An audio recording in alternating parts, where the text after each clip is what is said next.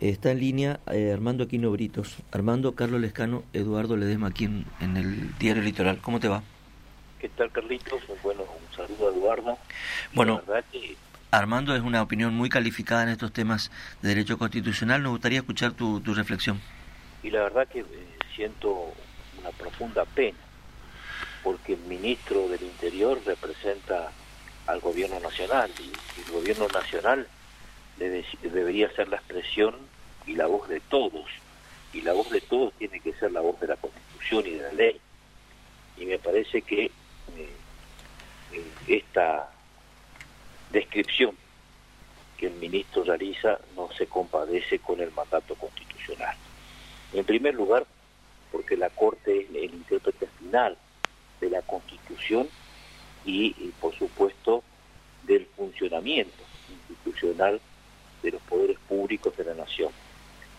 Cuando una provincia no adecua su comportamiento eh, conforme al artículo 5 de la Constitución, cada provincia dictará su constitución que asegure eh, los principios, las garantías constitucionales, el principio republicano y la eh, independencia del Poder Judicial y, por supuesto, la autonomía de los municipios, bueno, obviamente es pasible de que sea intervenida. Esta eh, característica hace que por allí algunas cuestiones que tienen que ver con el comportamiento de las provincias se cuestionan ante la Corte. Y se cuestiona ante la Corte eh, de diversas maneras, vía apelación o vía un planteo de competencia original y exclusiva cuando una provincia es parte eh, y, la, y la cuestión es federal, obviamente la competencia es original y exclusiva de la Corte, en primer lugar.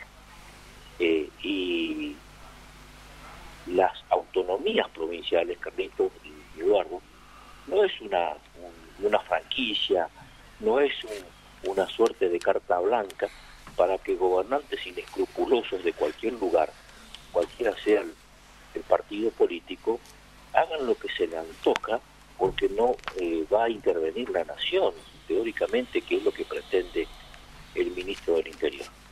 Cuando se viola la Constitución, la, eh, la Corte está obligada a intervenir.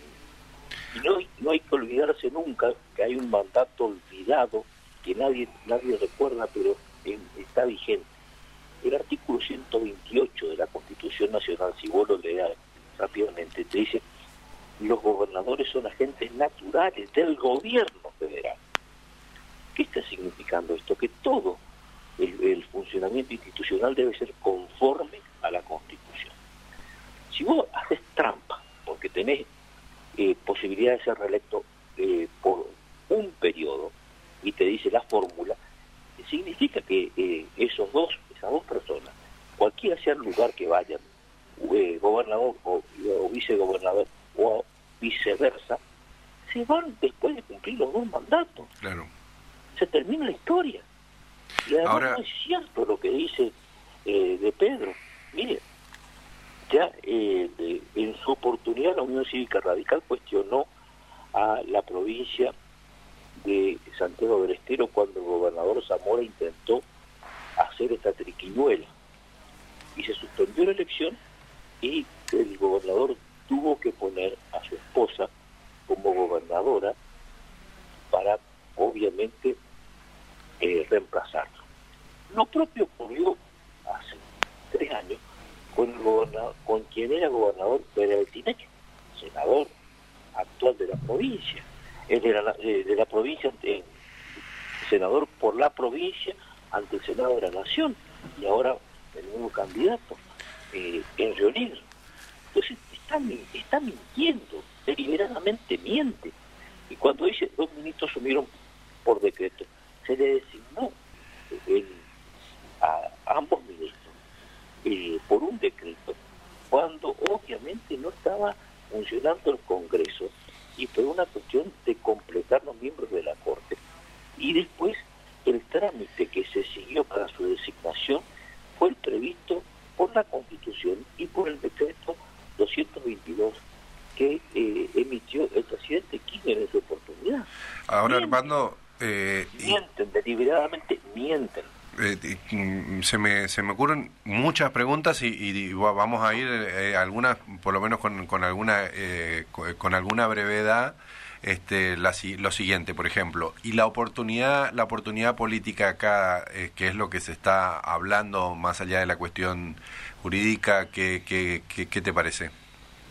Parece, hay una cuestión en derecho electoral, Eduardo, que se llama el efecto útil o el tiempo útil. ¿Qué significa? Que las decisiones se tienen que adoptar, dadas las circunstancias del cronograma electoral, que son plazos fatídicos, que no hay posibilidad de que se eh, vuelvan a reeditar, eh, porque precluyen eh, y, ahí mueren. Entonces, las decisiones se tienen que adoptar casi te diría con inmediatez. Que la Corte haya dicho, se suspende, no es que dijo no hay elección. Se suspende la elección para revisar estas cuestiones, pero usted ni usted no pueden ser candidatos porque ya hay precedentes de estas cuestiones en eh, Río Negro y en eh, Santiago del Estero. Es decir, que vamos a... Eh, o sea, la decisión final eh, es muy probable que sea eh, que bajen la candidatura de Mansur y de Uñac, digamos, por decisión de la Corte. Eso es lo que más o menos este, uno, viendo solamente la, constitución de las provincias propiamente y lo que ha sucedido con estos dos este, dirigentes, eh, cree que es lo que debe suceder. Ahora, Armando, ¿por qué pasan el filtro de las Cortes provinciales? Porque eh, no sé si ha pasado el filtro de la Corte provincial o no, pero lo cierto es que el, planteo es contra la provincia y la forma que se interpreta el artículo de la Constitución provincial. Esto es lo grave, Eduardo. A ver, eh, nos, está diciendo, nos están diciendo no es así como resolvió la Corte por la cuestión de fondo.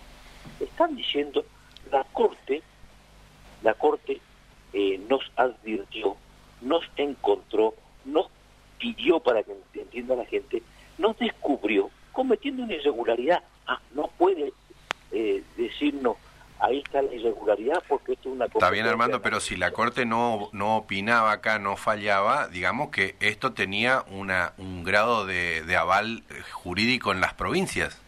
Pero por supuesto. Evidentemente. No tenga duda. Y eso es lo grave, Eduardo, porque está diciendo, tenía que, eh, la Corte no tenía que intervenir para que nosotros podamos cometer trampa. Esto es lo grave. Mm. Eso, esto es lo más descalificante de esto. Dos cosas, Armando, que quiero se enojan porque la corte lo descubrió. Es como que yo me voy a robar un banco y me enojo con el policía que me descubre cuando estoy saliendo con, con la bolsa con el dinero.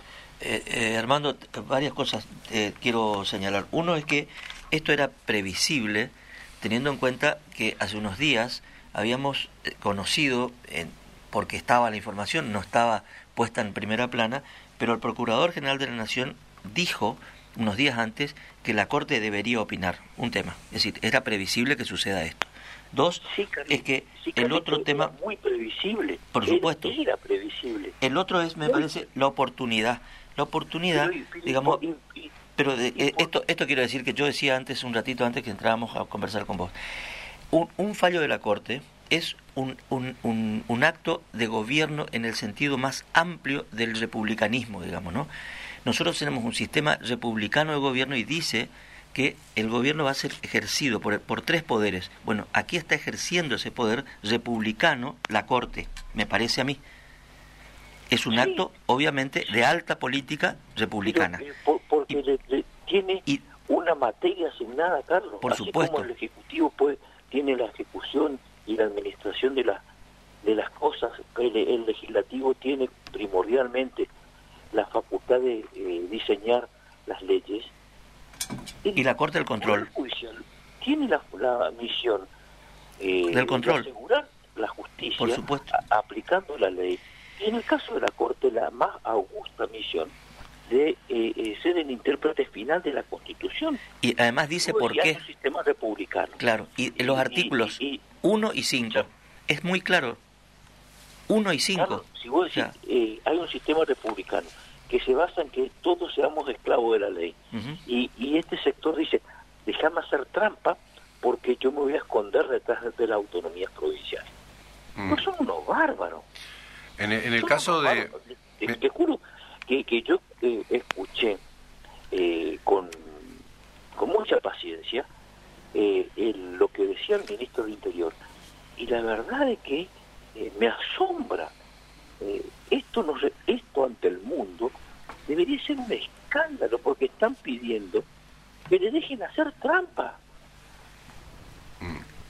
En el caso de la, de la constitución de la provincia de Corrientes, que que, vos, Armando, fuiste uno de los que trabajaste en la reforma del 2007, queda claramente establecida que la fórmula de gobierno es parte de una sola cosa, ¿no? Como para que no quede clarito ahí, para que no quede ninguna duda, digamos, es parte de una sola cosa. Por lo tanto, si vos sos vicegobernador una vez, ya ahí agotaste una posibilidad de las dos que te da la Constitución, ¿no?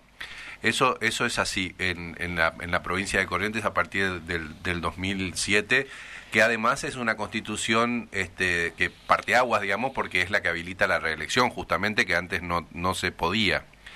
La pregunta que te hago en función de una, de una conversación que estábamos teniendo con Carlos acá, en función de eh, lo que habilita y no habilita las, las eh, lo que habilita y no habilitan las constituciones provinciales es qué pasa digamos con el caso de Formosa porque ahí eh, Gildo está habilitado por constitución a la reelección indefinida. Eso eh, hasta el momento ha tenido una validez, digamos, nadie ha atacado porque, bueno, en principio la Constitución dice eso, pero Carlos plantea una cosa como que eso un poco este, se choca con lo que dice la Constitución Nacional de la periodicidad, de, de bueno, de, le acotan los mandatos a dos. Eh, ¿Esto qué pasa? ¿O acá está eh, actuando plenamente la autonomía de la provincia y, y, y, es otra cuestión y se termina ahí la discusión? Dos cuestiones. Primer cuestión, el tema de la fórmula, esta del, del intercambio de fórmulas para sortear el mandato de la constitución, de las constituciones provinciales, la Corte ya resolvió claramente esto en el caso de Deltinec.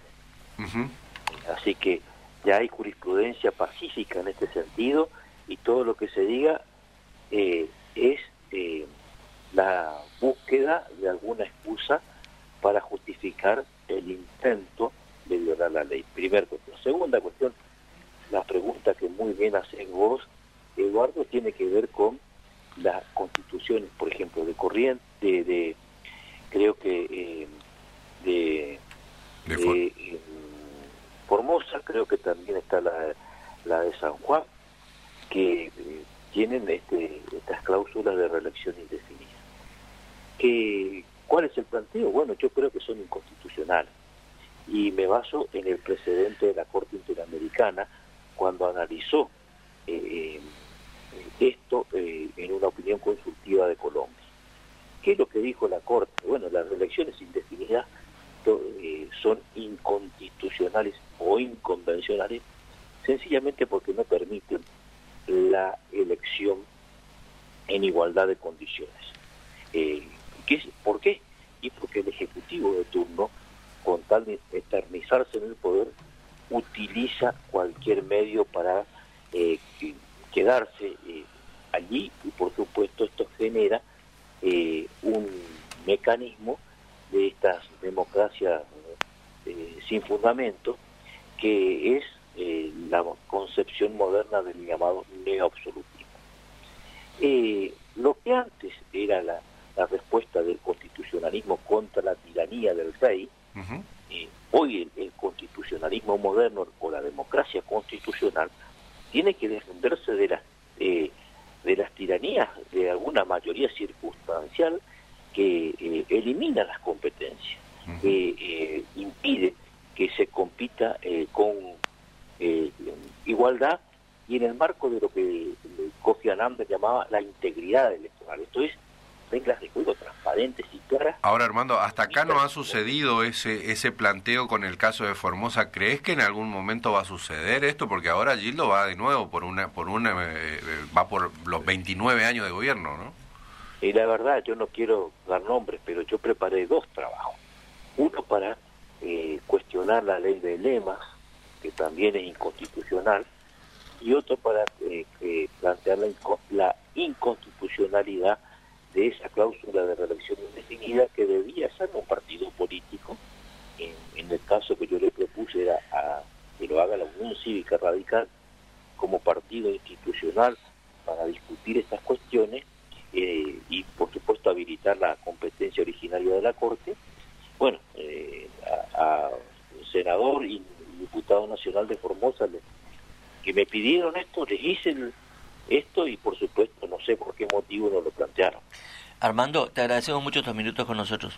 No, por favor, a usted. Un abrazo grande. Un abrazo. Igualmente. Eduardo, a disposición. Gracias. Siempre interesante. Gracias. Armando Aquino Brito pasó por acá.